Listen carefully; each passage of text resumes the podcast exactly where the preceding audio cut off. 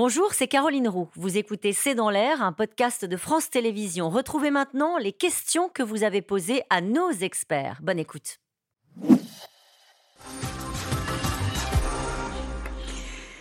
Une question de, assez honnête hein, de Didier euh, en, euh, en, Corrèze. Les Français disent comme moi, le nucléaire pourquoi pas, mais à au moins 200 km de chez moi. Comment on fait? Eh ben C'est simple, on utilise les sites qui existent déjà.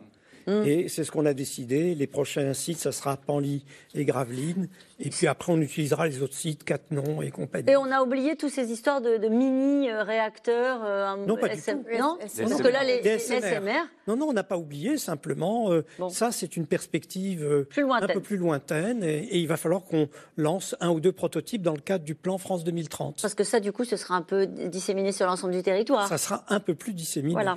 Allez, combien va coûter la construction de six nouveaux EPR Quelle sera la durée de leur construction et la date de leur mise en service wow. Alors, Alors. Alors, sur le prix, pour l'instant, on est à une cinquantaine de, de, de milliards hein, d'euros. Euh, ça, c'est hors coût de financement, parce que le coût de financement, euh, il peut faire varier la note euh, très, très largement. On l'a vu pour Flamanville. On voit que les taux remontent. Voilà. On parle d'une mise en service de la première paire aux alentours de, on l'a dit, hein, 2035-2040. Voilà. Euh, et, et, les autres dans les années qui suivent. mais la, la, facture, ça, c'est des, des, chiffres hein, qui avaient été donnés par le gouvernement il y a déjà un ou deux ans. Ils doivent être mis à jour euh, d'ici quelques mois. Et vraisemblablement, euh, voilà, on est sur des investissements colossaux. C'est des, des, chantiers qui, qui engagent euh, sur des dizaines et des dizaines d'années. Et, et c'est là, on revient sur la commission d'enquête, hein, euh, où on a besoin d'une d'un choix politique et d'une forme de continuité politique sur, sur Faut la juste corriger, c'est pas facture, c'est investissement. On oui, ne fait pas ça vrai. pour dépenser. Oui. On est censé faire ça pour produire de l'électricité à un coût intéressant.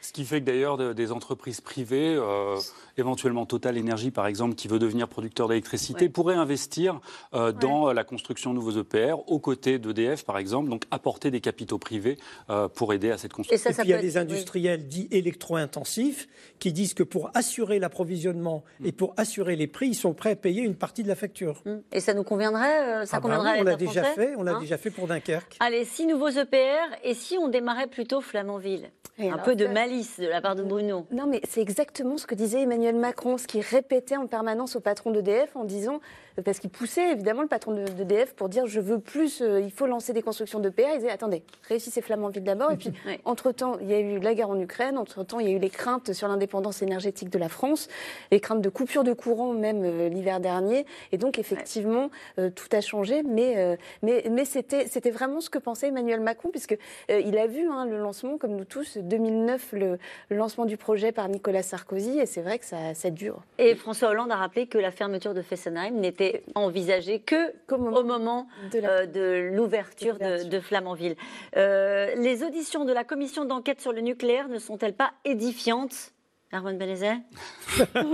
On en a un petit peu parlé. C'est le moins qu'on puisse dire. Euh, oui, elles sont édifiantes, mais je trouve que ça peut être un petit peu facile de, de, de comme ça euh, se pencher sur la décennie précédente et, euh, et, et de, de, critiquer en décontextualisant euh, ce qui, ce qui, ce qui s'était passé à cette époque. Voilà, je, je pense qu'il faut quand même raison garder il était bah écoutez, atterré. Nous, moi, écouté, Cohen, lorsqu'il a regardé. Moi, j'ai écouté des heures et des heures. Je ne crois pas qu'on ait décontextualisé. Au contraire, le contexte était toujours présent. On a toujours décrit les circonstances dans lesquelles les décisions avaient été prises. Simplement, on s'est tous un peu focalisé sur euh, le témoignage d'Arnaud Montebourg qui fait effectivement froid dans le dos. Mmh, C'est-à-dire, on se dit, est-ce bien vrai qu'on décide de choses aussi importantes sur des bases, la galère après. Sur hein, des ça, bases aussi ténues alors là, vraiment. Allez, une question de Raymond dans les Alpes de Haute-Provence. Un seul accident nucléaire majeur quelque part dans le monde ne ferait-il pas basculer l'opinion dans l'autre sens? Elle est très juste cette question. C'est évident, c'est évident, et on l'a vu avec euh, Fukushima. Absolument. Et, ouais. euh, et on, on, le voit euh, avec la guerre en Ukraine. On, on est tributaire euh, de contexte politique, et c'est ce qui fait la difficulté euh, de, de cette industrie, et c'est pour ça qu'on en est là.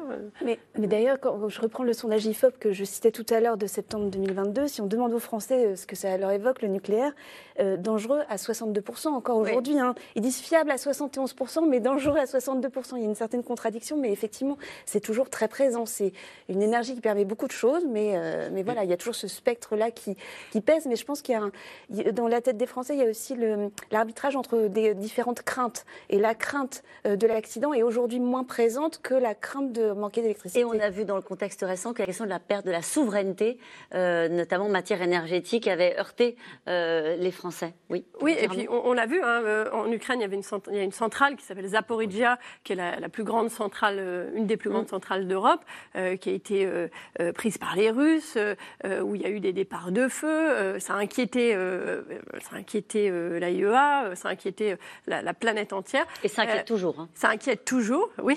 Tout à fait. Mais, mais finalement, voilà, on est sur une échelle des risques. Et aujourd'hui, on a le risque climatique, on a le risque souverain et le risque nucléaire. Aujourd'hui, il est peut-être un petit peu moins prégnant euh, qu'il a été au lendemain de, Fukushima. Afin d'accélérer le programme nucléaire, ne va-t-on pas faire l'impasse sur la sécurité ou moins ou au moins alléger les procédures, ou du moins alléger les procédures. Bah, c'est le risque. C'est ce que vous disiez tout à l'heure. Sur euh, confondre vitesse et précipitation, euh, il y a effectivement là où on, essaye d'aller très très vite et avec une pression économique de plus en plus importante. Et c'est exactement le, type d'environnement dont le nucléaire n'a absolument pas besoin pour prendre les les bonnes décisions. Solaire, éolien, géothermie, rénovation thermique, le nucléaire n'est-il pas responsable de notre retard dans tous ces chantiers? Écoutez, EDF est un grand acteur du renouvelable. Malheureusement, c'est un grand acteur du renouvelable un peu partout, sauf en France. Donc il faut se poser la question, donc ce n'est pas un choix d'EDF d'être contre le renouvelable, puisqu'ils en font beaucoup ailleurs. La vraie question, c'est pourquoi les procédures pour développer le renouvelable en France sont-elles si longues? Et alors, vous avez la réponse? ah ben, Je n'ai pas la réponse. Il, ah il, faut pratiquement 7 à 10 ans pour... C'est pour ça qu'on est si en retard, notamment sur l'éolien, ah ben qui a gagné du terrain partout. Chaque fois qu'il y a un projet quelque part, il y a un appel, un contre-appel, un surappel. Et l'un des objets de cette loi qui est débattue au Parlement, c'était justement d'accélérer mm. ces procédures. Et je crains qu'il n'ait pas réussi. Alors c'est l'objet d'une autre loi, hein, euh, c'est une loi différente de l'accélération, là aussi du renouvelable, pour baisser euh, ce, délai dont parlait Licoen euh, et pour le diviser par deux.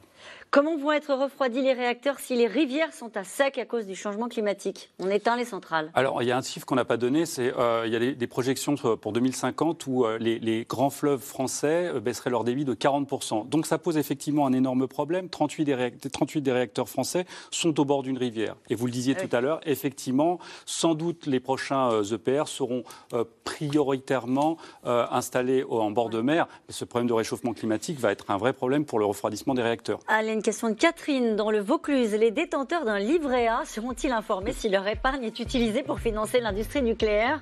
Oui, oui, je, hein pense qu'ils seront effectivement informés, mais on n'en est pas là. Euh, qu'elles se rassurent. Euh, voilà, les décisions sont pas encore prises. Les décisions ne sont pas prises. Pourrons-nous enfin sortir du marché européen de l'électricité et retrouver des prix plus bas avec ces nouveaux réacteurs? Bah, non, la proposition de la Commission européenne permet de faire de la planification à long terme, de développer les interconnexions et d'avoir des prix qui soient plus stables. Il ne faut surtout pas sortir du marché européen de l'électricité, il faut éventuellement l'amender. Euh, et on se retrouve demain dès 17h30. Belle soirée.